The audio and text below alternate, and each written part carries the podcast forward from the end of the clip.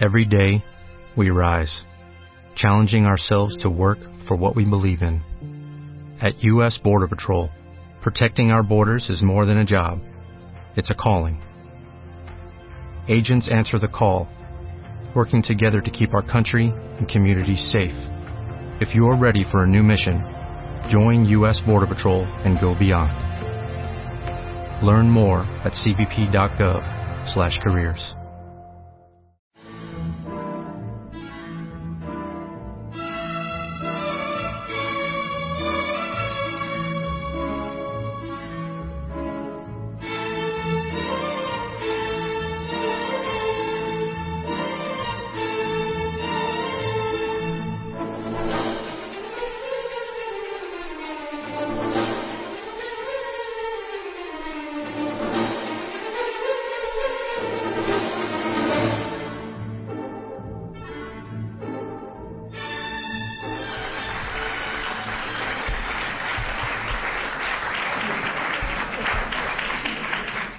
parto de la base siguiente. Todas las épocas son de crisis. Si, si tiene, leen los historiadores del pasado, es que no hay uno solo de los grandes que no diga que está escribiendo en un momento de crisis. Primero, todas las épocas se viven como épocas de crisis. Segundo, para mí era muy emocionante la lucha por conquistar la libertad. Eso no es que sea un ideal de juventud. Yo no soy idealista en el sentido platónico, porque Platón cree en las ideas como entes reales, ontológicos, que existen y que de ellas deriva lo que tenemos. No, yo, no soy idealista, yo no soy platónico, soy realista, pragmático, como Aristóteles. A partir de ahí, como no creo en el idealismo, que es en sentido utópico, porque es utopía, yo no creo en la utopía. No es que no crea, considero que son peligrosísimas, malas para la libertad y para el progreso, salvo cuando tienen valor literario. Tomás Moro, una maravilla, Platón, una maravilla, pero la utopía comunista, un desastre. La prueba es que mira lo que hay hoy, una situación de más lejos de la libertad que la que existía con los zares. No, yo no defiendo, me parece muy bien que los derribaran, pero que el comunismo como idea es una utopía irrealizable. Y fue Karl Mannheim, el, célebre sociólogo que hablaré después de él, eh, quien suprimió la distinción entre ideología y utopía en su célebre, un célebre libro, porque él creyó, ahí redujo la utopía a la realización de lo difícil. Cuando la utopía no es eso, la utopía es lo imposible de realizar. Se dice que es utópico, lo que no puedo realizar ahora, porque, pero que al cabo de unos años se puede realizar, eso no es utopía. Eso será un ideal difícil de alcanzar y que con el tiempo se alcance. Eso no. En, cambio, en cambio, yo, como no soy idealista, me agarro al término de idealidad. Porque las idealidades sí son realizables. Claro que yo me guío por idealidades, que es lo mejor, lo perfecto, aquello a lo que podemos aspirar. Si no lo consigues, no importa. Si te acercas a una idealidad, siempre estás mejor que antes. Y eso no es idealismo. Luego, segundo, yo no creo que hoy estemos mejor que antes, porque el único baremo que yo tengo para saber si estamos mejor o peor es el estado de felicidad o infelicidad de la población. Yo hoy sé que la población española es más infeliz que en los últimos momentos de Franco. En los momentos últimos de Franco había esperanza, también sufrimiento, pero había una esperanza real, porque estábamos seguros que el dictador moriría. Y también estábamos seguros que aunque procuraría que una pandilla de sus seguidores continuara el franquismo, sabemos que eso era muy difícil y que si se batallaba por la libertad podríamos inaugurar un periodo de libertad. Yo pensaba así, pero yo fui derrotado por Aristóteles y por Polibio, no por esto. Bueno, por estos también. Estos también me derrotaron, pero no ellos. Ellos no tenían fuerza ninguno. Mira, ni, ni Fraga, ni Suárez, ni Felipe, ni Santiago, nadie se ha atrevido a enfrentarse conmigo. Nunca. Saldrían derrotados en un minuto. ¿Quién me derrotó a mí? En el terreno de las personas, Kissinger. Kissinger se, Kissinger se traslada a España. No es una palabra mía. Es que está en las memorias de Washington que ya están publicadas. Leerlo allí quien quiera leerlo. Trevijano era el enemigo. El enemigo de Estados Unidos. Porque no entendieron, creyeron que lo que yo pretendía era poner en España un régimen como el portugués, para que triunfara el Partido Comunista. No entendieron, como nunca los americanos entienden lo que pasa fuera de su casa, creyeron que yo era comunista. Y creyeron que yo iba a hacer en España como en Portugal Cutiño, el almirante Rosa. Y fue Kissinger quien se trasladó a España. Pidió el auxilio a Helmut Schmidt y pidió el auxilio a la socialdemocracia alemana para que apoyaran al gobierno, al Partido Socialista que salía de sureste, que lo apoyaran. Y dejaron aquí al embajador encargado de las relaciones con Juan Carlos para que designara a un joven, a un hombre más joven que él, que Juan Carlos, para que no estuviera ya regido por los que habían sido sus preceptores o maestros, que tenían más edad. Querían a alguien que Juan Carlos pudiera eh, tener influencia sobre él por la edad, y por eso eligió a Suárez cuando nadie lo esperaba. No saben nada, ni lo lo que cuentan. Yo he vivido todo directamente. He sido advertido por mis amigos americanos. Yo era amigo de Humphrey, de Mondal. Me han avisado todos.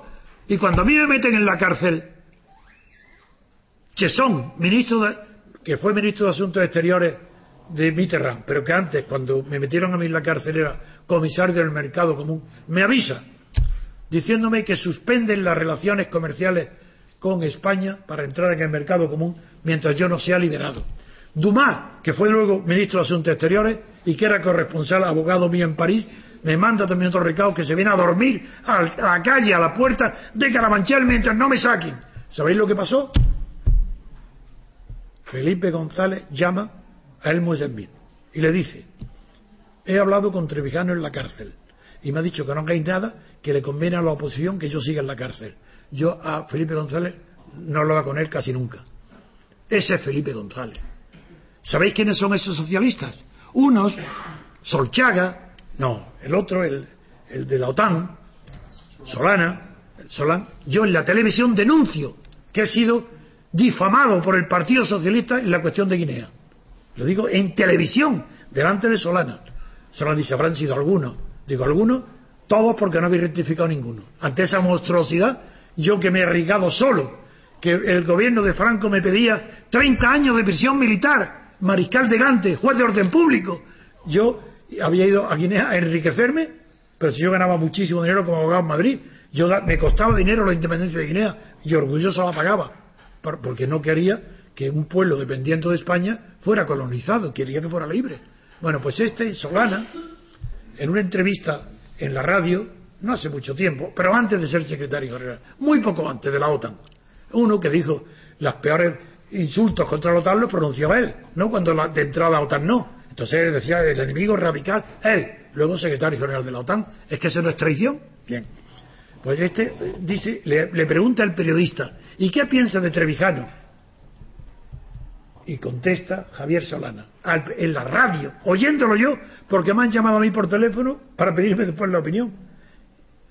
Dice, ¿qué, dice, ¿qué quiere que piense de Trevijano? Si la última vez que lo vi fue en su despacho de la castellana y fui detenido. Ese es el sinvergüenza de Solana. ¿Qué ha dicho? Que yo lo he delatado a la policía. Pero se calla que en efecto detuvieron, me detuvieron a mí junto con otros más en mi despacho de la Castellana.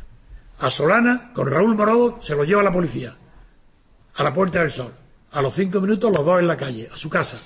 A mí me detiene después, junto con Nazario Aguado del PT, con Alfredo Ronsoro del MC y los tres, sí, porque no estaba Camilo. Me llevan a la. Me meten y estoy tres días incomunicado. Me mandan a la, a la cárcel cuatro meses en Carabanchel. Eso se lo calla. Pero ha dejado ya. Trevijano, ¿qué voy a pensar de él si la última vez que lo vi me detuvo la policía? Esa es la mentalidad, la moralidad de los altos dirigentes del Partido Socialista que traicionó a la democracia y a la libertad, empezando por Felipe González, el que sí, el que manda luego, manda, ordena matar a gente inocente que matan la policía de los GAL y la corrupción, el que hoy se pasea por el mundo, amigo de los hombres más ricos del mundo, no del mexicano, ese que se iba con americanas de cuero para figurar que era de izquierda, obrero, Esa mentira tan grande es la que se han tragado todos los españoles. Y yo no. Qué mala suerte tengo, que no me he creído esas tonterías. Y por eso soy peligroso. Con eso respondo a tu pregunta. Yo creo que el pueblo español hoy es más infeliz que cuando murió Franco, porque entonces tenía esperanza. Hoy no la tiene. A mí todos los movimientos y manifestaciones de los obreros que sufren o asalariados que sufren, que sufren recortes en sus salarios o recortes en los servicios sociales a que antes estaban acostumbrados. Eso me dan compasión y estoy favorable a que esos movimientos. Pero en cambio estoy en contra radicalmente de todos los movimientos reaccionarios que producen reacción en la derecha, que fortalecen la derecha y que no avanzan un ápice en la conquista de las libertades, como son 15M. ¿El 15M? ¿Qué es el 15M? Gente que dice democracia ya, ¿qué significa eso? ¿Democracia ya? Pero es que democracia queréis. Ah, si dices que no hay democracia, de acuerdo. Pero democracia ya indica que la democracia no requiere un proceso, sino que se puede tener ya. Así que no hay libertad constituyente. Eso es falso. Además, eh, hay algunas personas, a principio inocentes, que fueron de buena fe. La mayoría, los dirigentes, están manipulados por los partidos minoritarios. En el origen, Partido Comunista y Rosa Díaz. Después, nada. No creo en ellos. Pero fui, sin embargo, tuve el valor y la sinceridad, porque no me importa nada la opinión de, asistir a la primera gran concentración del 15M, con el único sentido que tenía, que aprovechar esas masas enormes para poner una sola consigna. ¿Sabéis cuál era? Y ahí está en mis libros, libertad constituyente. Eso sí es, eso sí que es un cambio. Y eso, libertad constituyente, tuve el honor de que los periódicos alemanes, suizos, ingleses y en Estados Unidos la única pancarta que salió ahí del 15M fue libertad constituyente. Pues eso fue nosotros. No yo personalmente, yo tengo un movimiento de ciudadanos por la República Constitucional que defendemos estas ideas, libertad constituyente, proceso, libertad constituyente. La diferencia entre proceso constituyente y libertad constituyente es muy grande, porque proceso constituyente siempre hay, siempre hay algo que se constituye, aunque no sea una constitución. Franco Tuvo un proceso constituyente. Desde que ha elegido en Salamanca jefe del generalísimo hasta que termina siendo jefe de Estado contra las leyes fundamentales del reino, todas aprobadas, pues hay un proceso que es constituyente. ¿Constituyente de qué? De la dictadura. Hay un proceso constituyente de la dictadura.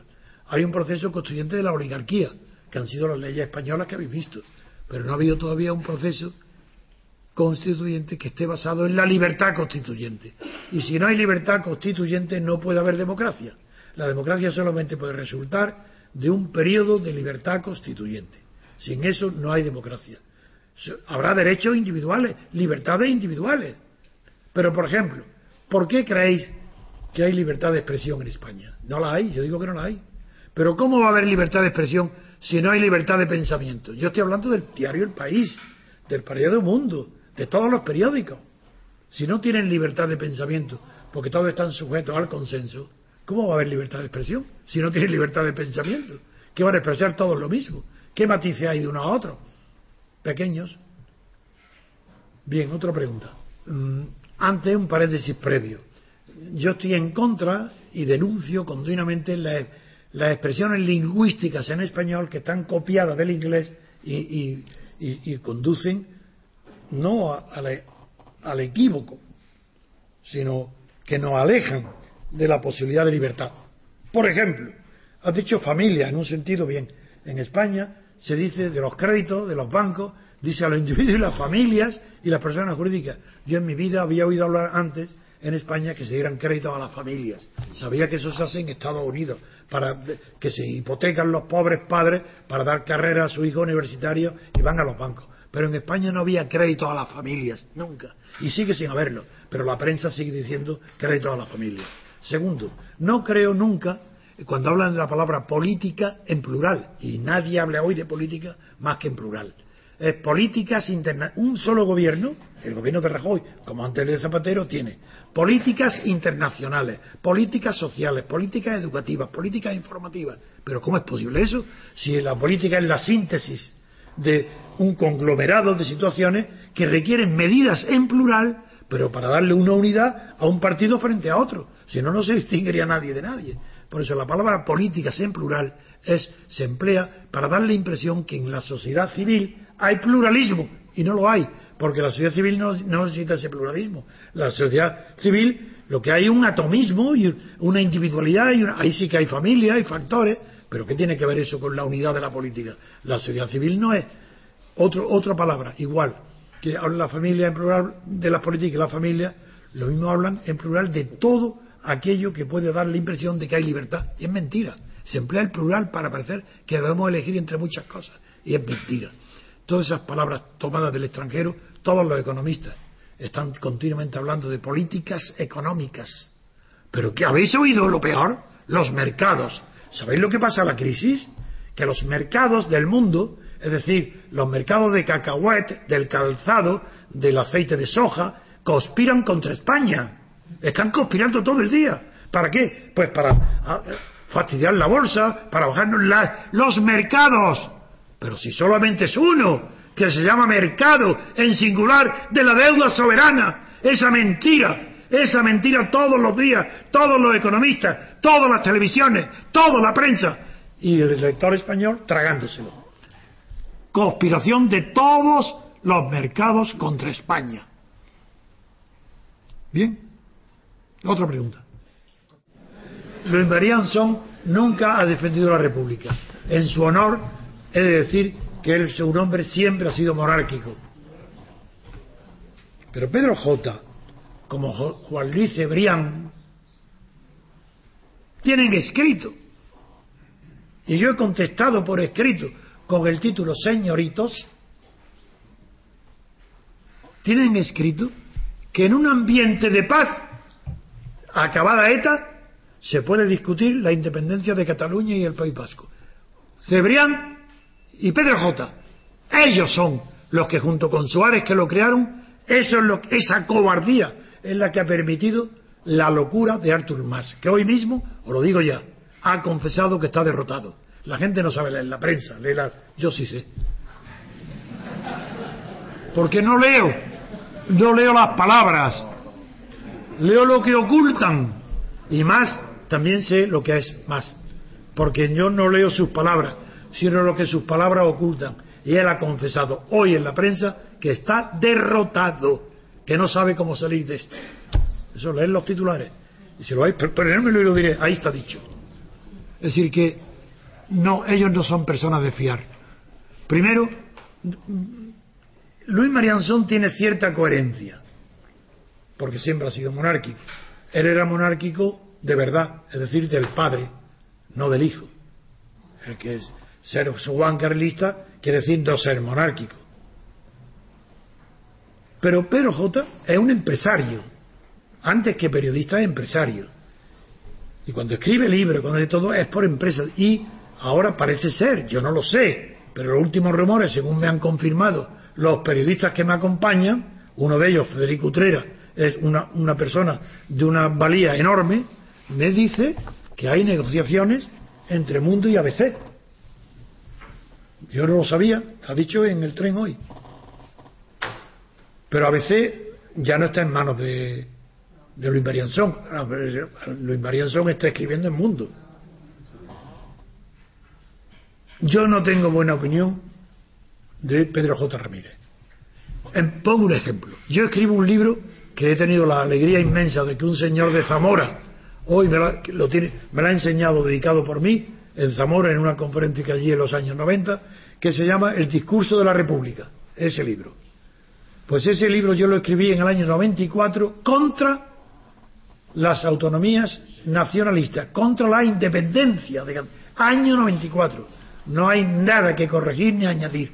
Puede estar escrito hoy contra Cataluña y contra el País Vasco, no contra Cataluña, no, contra los nacionalistas catalanes y vascos que piden la independencia. Pues bien, eh, ¿qué autoridad moral puede tener Pedro J si le sacan lo que escribió? De que en un ambiente de paz se puede discutir con ETA la paz, la independencia del País Vasco. Pero ¿qué autoridad moral pueden tener los que han dicho esas brutalidades porque les convenía ganar dinero en ese momento en su periódico? Como Cebrián. Verían ahora que va a despedir a 500 obreros.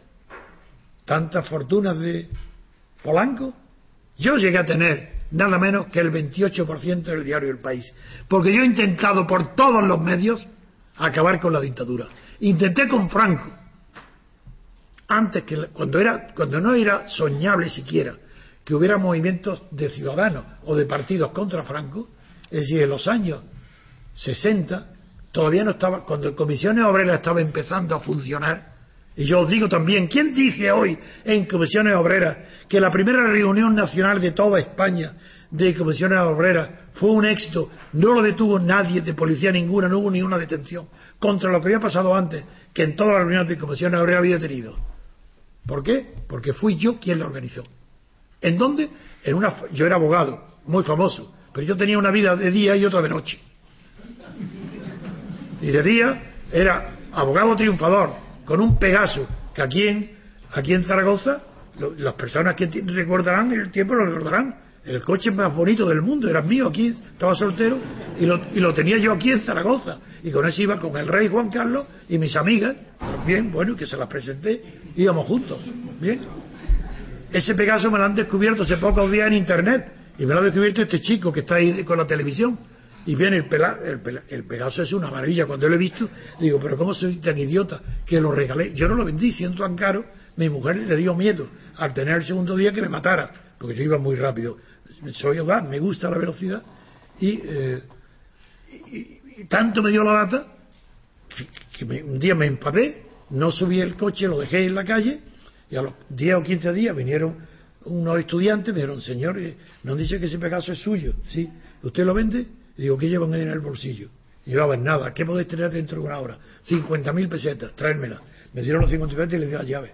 Un regalo, un coche que valía millones entonces.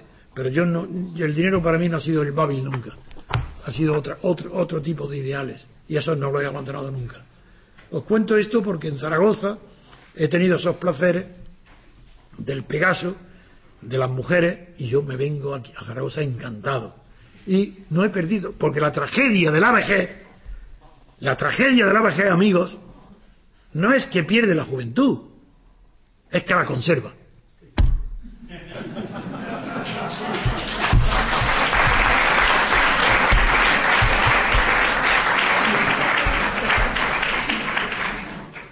Es cierto, esa es una pregunta que agradezco de verdad, porque ha reflejado el drama de la historia el drama de la historia es que la libertad, la única vez que ha tenido dos movimientos por la libertad, uno fracasado, otro triunfante, fue la revolución, el primero fue el triunfante, fue la revolución americana, la independencia de las colonias, ahí la meta fue la libertad, y voy a decir por qué triunfó, y el otro donde fracasó fue la revolución francesa, que la conozco como, como si hubiera vivido igual que en Zaragoza toda mi vida allí, en aquella época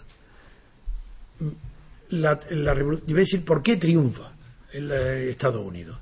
Porque se dieron cuenta, antes de la independencia de Estados Unidos, antes de la guerra contra Inglaterra, lo que se llama guerra de, de, independencia, antes de eso, los colonos, no los colonos, los ciudadanos, que eran ciudadanos de Inglaterra, pero nacidos en Estados Unidos, mandaron de todos los estados, de todas las colonias, designaron embajador a Benjamin Franklin, embajador en Londres, en el Reino, en el Reino Unido, para que negociara con el gobierno inglés, especialmente con el Parlamento, porque era un régimen parlamentario, negociara la igualdad de derechos entre los ingleses y los americanos, las colonias. Y eh, llegó a Londres y allí lo, apoyó Edmund Burke, que aunque era Tory, sin embargo, estuvo a favor de darle la igualdad de derechos a los americanos. Pero se celebró la votación y tuvieron la decepción de que de mil y pico votos sacaron 172 votos los partidarios de darle los mismos derechos a los ciudadanos de, Estados Unidos, que no eran Estados Unidos, las colonias británicas que sacaron 172. Ante esa decepción tan grande, se fue eh, Benjamin Franklin, regresó y se llevó consigo a Tom Paine, uno de mis ídolos, no porque tenga nada que enseñarme, sino porque me da mucha pena su vida. Fue eh, Tom Paine, que firmé yo con ese seudónimo tiene una anécdota graciosísima, la voy a contar ahora. Uh, uh, yo firmaba con el seudónimo de Tom Paine en el periódico independiente que dirigía Pablo Sebastián. Y muchos artículos firmados Tom Paine, Tom Paine, que era nada menos que uno de los héroes de la Revolución Francesa después de haber sido héroe en la Revolución Americana. Fue, su, era hijo de un fabricante de fajas de mujer. No tenía educación ni era un autodidacta, pero escribía muy bien, era periodista. Y, Benjamin Franklin le pagó el, el billete para ir a irse con él a Estados Unidos. Y llegaron el mismo día que tiraron en, Filadelfia los, famosos paquetes de té que anunciaron la guerra. al día siguiente había hecho una batalla. Bueno, pues ese Tom Paine me era tan simpático, pero era cuando fue la Revolución Francesa tuvo la inmensa suerte que como no se veía francés le traducía nada menos que con Condorcet, el célebre filósofo, era el que sentaba a su lado para traducirle al francés. Fue diputado por Calais, en el norte. Y era un hombre fantástico en muchos aspectos, valiente, pero borrachín, bebía ya. Y eso le motivó el odio de las tres personalidades más fuertes de su época. Le odió George Washington, le odió Pitt, el primer ministro inglés, y le odió Napoleón, porque se le ocurrieron cosas tan fantásticas, eh, yo creo que era el alcohol. Y cuando lo, no lo mataron en la guillotina porque el Robespierre murió eh, una semana antes y lo pusieron en libertad. Y los llevó, oh, el, embajador de Estados Unidos en París se lo llevó a vivir a su casa. Y este hombre, alcoholizado, le puso desde la casa del embajador una carta a Washington, diciéndole que era el responsable de la guerra civil americana, responsable de haberla retrasado mucho tiempo, lo mismo que se decía de Franco aquí, que retrasó la guerra para ser dictador. Pues una acusación inverosímil. Él le escribió la carta estando el embajador. Claro, figuraron la vida suya. Pese a lo cual, completamente alcoholizado, el pueblo americano fue agradecido. No tenía dinero, le regaló una casa y se fue a vivir una casa regalada por Estados Unidos. Todo esto lo decía porque eh, la anécdota graciosa que es que yo escribía en con ese seudónimo. Y un catedrático muy pretencioso de aquella época, que escribía de los sindicatos y todo. Y yo estaba escribiendo artículos eh, denunciando la falsedad de los sindicatos y Y este llama por teléfono a Pablo Sebastián y le dice, oye Pablo, pero yo creí que Tom Paine había muerto. Catedrático de la Universidad de Madrid, de la Complutense. Y le dice Pablo Sebastián, ah, no, no, no, este es un medio loco que se cree que es Tom Paine. A ver, otro. No sé si no he contestado la pregunta. Si no la he contestado, me la repite, es que no me acuerdo. Ah, es verdad, es verdad, es verdad, es verdad. Entonces decía, bueno, entonces en Estados Unidos hacen la revolución de la libertad porque saben por propia experiencia que su enemigo, el enemigo de la libertad, es el Parlamento inglés, no el rey. El rey Jorge, bueno, existía, era su enemigo el Parlamento, es quien le había negado la igualdad. Entonces, ¿qué hacen ellos? Una revolución contra el Parlamento. Y no quieren parlamentos tener ellos. Entonces tienen que inventar por primera vez en la historia moderna una constitución.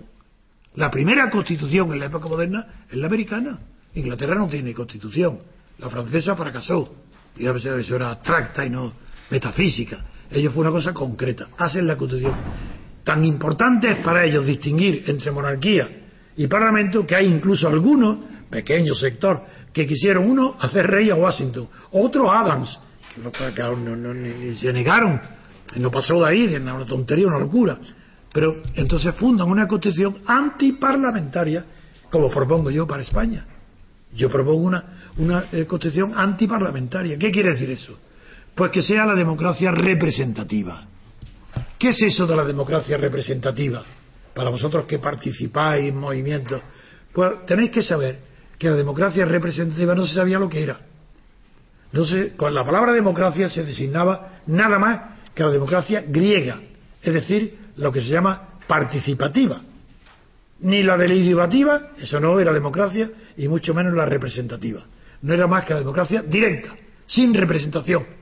Rousseau contribuyó a darle prestigio a este sistema, al decir que allí, primero, al nombrar al pueblo soberano, es decir, cuando atacan a la soberanía absoluta, dicen, fuera las personas, aquí el único soberano es el pueblo. ¿Viste qué idiotez? Un pueblo soberano. A ver, que los reyes sean soberanos se comprende, que el pueblo sea soberano jamás ha existido ni existirá. Ni Estados Unidos ni es una tontería, ni siquiera utopía. Es que es tan falso lo que significa que no significa nada. Pero vuelvo a los americanos. Ellos inventan un sistema de gobierno. No saben qué es la democracia.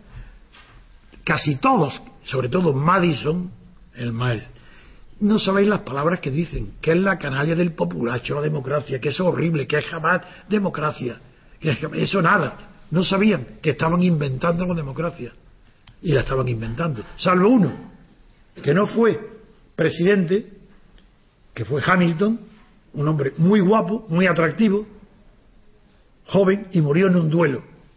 Pero era, quizás para, a mi gusto, el más inteligente. No el más culto, porque aquella generación excepcional eran de casi todos los hombres de aquella época que fueron los presidentes de la República o secretarios de Estado, hablaban latín y griego.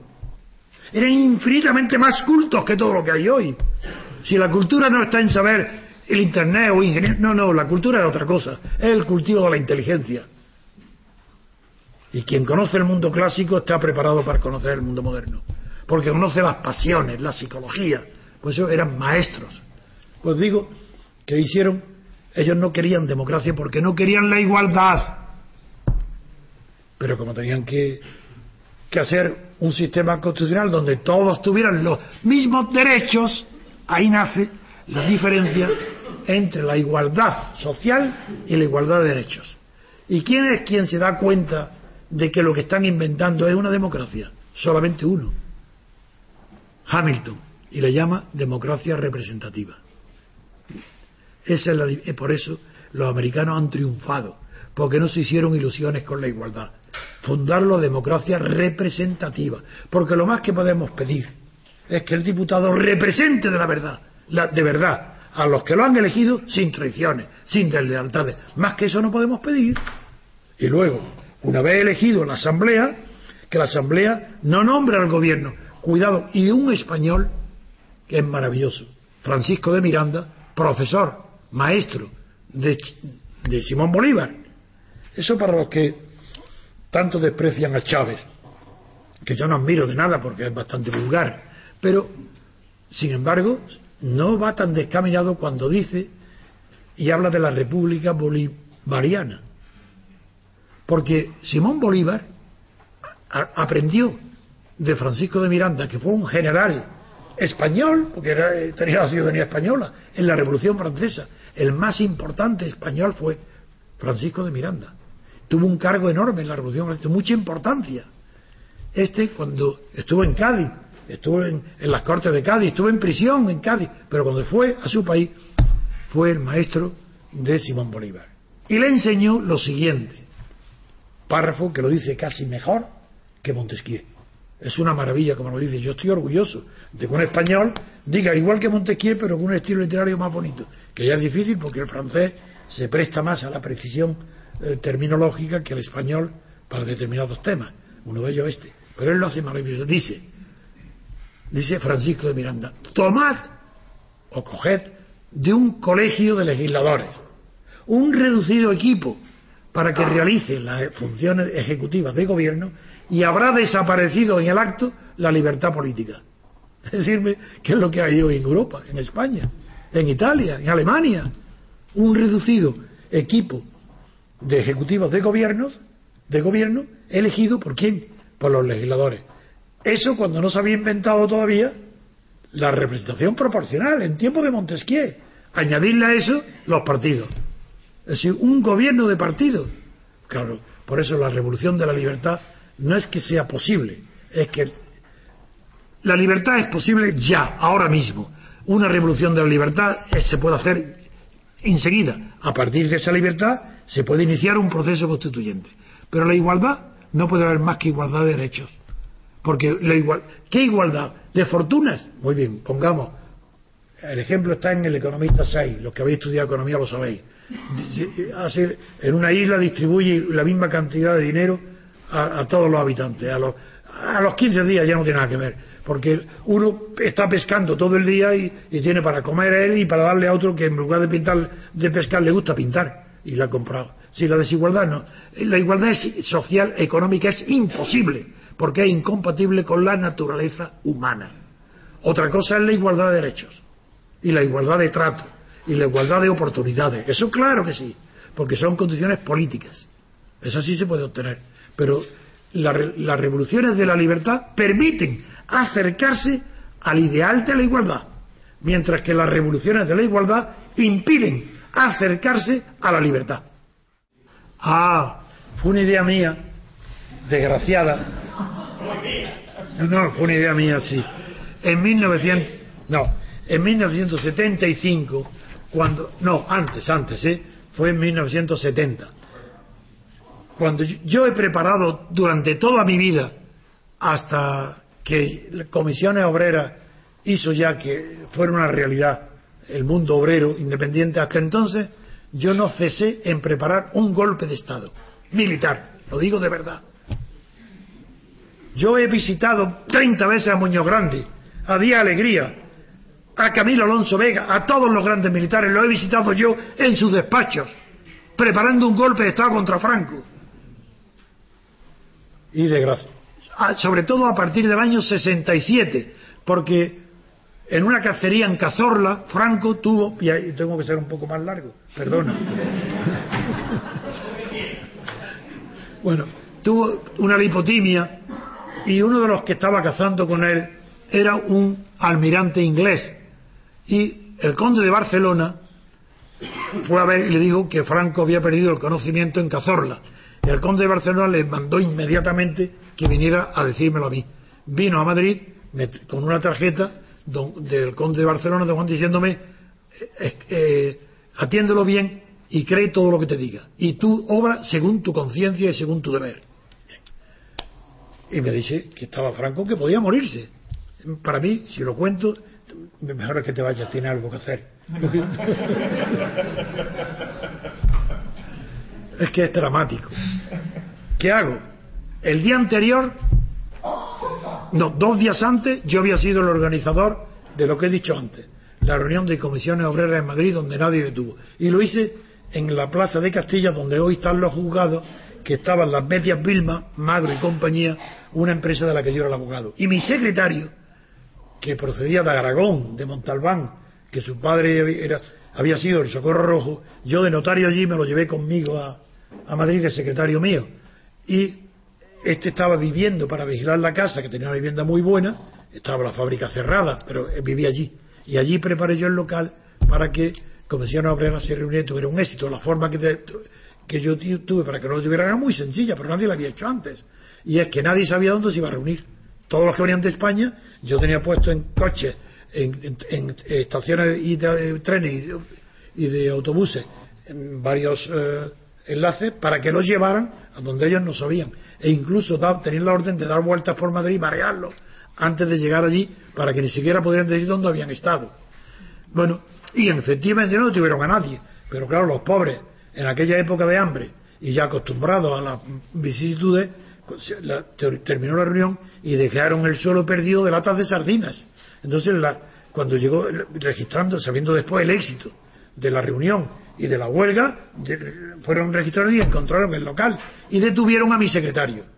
Mi secretario, con unos antecedentes que su padre pertenecía al Socorro Rojo en un pueblo, un hombre no muy valiente, pero un hombre fiel, claro, lo detienen y eso, antes de conocer yo la noticia de la de la de la, la de Franco. Y está en la policía detenido mi secretario. Y yo muy preocupado de que este hombre no tenga la valentía diga que soy yo, que es mi secretario y que me ha obedecido órdenes. Entonces yo en esa situación recibo la esto. ¿Y cómo, voy yo ahora a organizar algo contra Franco con esto? Y entonces tuve en el acto llamé a Luis Balta Berner, presidente del Banco Popular. Oye Luis, ¿tú conoces al director general de seguridad? Sí, sí, claro, conozco, don Eduardo Blanco, sí, un coronel. Tú, pues, prepara de verdad una comida hoy, ahora mismo dentro de dos horas voy a comer y organiza la comida, invítalo que yo voy ahí. Pero hombre, con dos horas me da igual, tú organízalo. Fui y estaba allí el, director general de seguridad. Entonces empezamos a comer, nada, no hablo. Y yo no sabía cómo meterle mano. ¿Cómo, cómo, qué le decía yo a ese hombre para ver cómo iniciaba? Yo no sabía si me iban a detener a mí dentro de un minuto o yo lo detenía a él porque tenía miedo de lo que pasara con Franco, no sé. Hasta que tuve la intuición de decirle, mire usted, eh, don Eduardo, yo eh, creo que usted está aquí preocupado por una noticia y que, claro, está avisado que la avisen, eh, perdón, está advertido para que la avisen enseguida si esta noticia se pone a peor o le confirma. Que, que, nada, no, estoy normal, como siempre. Pues yo no estoy como siempre, yo estoy aquí anormalmente, porque quiero hablar con usted para sola, en una comida con banqueros. ¿Pero de qué quiere usted hablar? Digo, pues de nada, de, desde luego de algo que no es el tiempo. Le decía, así broma, así. Y los Bars, que estaba con su hermano, se reían, pero no sabían que yo le estaba diciendo que, que ir hoy y dejarme solo con él. Pero no me atrevía a decirle en el primer plato que se fueran sin comer. Bueno, total. Que al final le digo, mira, ¿de qué quiero hablar? Digo, porque quiero hablar de Cazorla. Bueno, pronuncié la palabra Cazorla y este hombre que estaba en enfermedad se levanta y dice, ¿quién lo sabe? digo, no, calma, calma. Si solamente lo sé yo y usted, así que vámonos. Y digo, ahora mismo. Entonces lo dije a todos y nos fuimos a la policía. Y yo, conforme iba entrando en el coche de él a la policía por la calle de atrás de Puerta del Sol, no del delante, sino por la calle Silla, donde se hizo el atentado de correo, yo pensaba, aquí entro, pero no salgo. Porque, porque dentro estaba detenido Escobedo y yo no sabía si había hablado o no. Me sube arriba. Entonces le explico todo, me gano su confianza porque se da cuenta del el poder tan inmenso que tengo yo con esa información. Era un hombre listo. Y cuando termina, termino de hablar, ya nombramos una clave, le digo que yo voy a visitar a, generales tal, tal, tal, tal, para informarles, y el plan era muy sencillo, se moría Franco, organizar un entierro enseguida, pero con un avión de la Fuerza Armada recogiera en Estoril a don Juan y viniera a presidir el entierro y a su derecha a Juan Carlos. Ese era todo el plan de sencillo, pero prosperó, se, se, se bien. Yo, y entonces él le digo, pero tiene, ya me iba, digo, tengo que pedirle antes de irme un favor. Y me dice, usted un favor a mí, usted me manda. lo que usted me diga lo hago yo ahora mismo. Digo, pues que ponga en libertad a mi secretario. ¿Quién es su secretario? Pues el señor Escobedo. Ah, el de comisiones obreras. Digo, no, no, tiene que haber un error en mi secretario. Yo de comisiones obreras no sé nada. Entonces, llama por teléfono, interior, y le oigo, no sé lo que le dicen. Y yo no estaba, estaba escuchándolo de verdad, temblando, que le dijeron, pues si ya ha cantado, sí, el señor Trevijano. Y, escuchando en su despacho, yo me di que me que subieran suben y mi problema ahora era cómo recibía yo a Escobedo, que sabía que era un hombre no templado, si ha pasado el miedo que ha pasado en, la dirección, en los calabozos, y de repente me ve a mí, que era el Dios para él, se va a tirar a mis brazos llorando, eso seguro. Y digo, entonces, ¿qué hago? Y estaba pensando, maquinando a ver qué hago, y hasta que se me ocurrió, cuando abrieron la puerta, yo me levanté, en vez de esperar que viniera para ponerle distancia y de llamarle, señor Escobedo, ¿cómo está usted? Ya con eso bueno, figuraron lo que hay en aquella época, lo que el, final, él me dice, está libre, don Antonio, lléveselo usted, está libre. Bien, bajamos el ascensor y bajamos también por la misma puertecilla de, por donde entré, a la calle lateral. Y figuraron lo que es el miedo, que yendo conmigo, habiéndolo salvado y el director general, él, nada más que pisar la calle, se puso a correr que hubiera ganado los 100 metros lisos. Pero eso no es lo gracioso. Lo gracioso, os doy mi palabra de honor, que no miento ni exagero, es que yo me puse a correr también.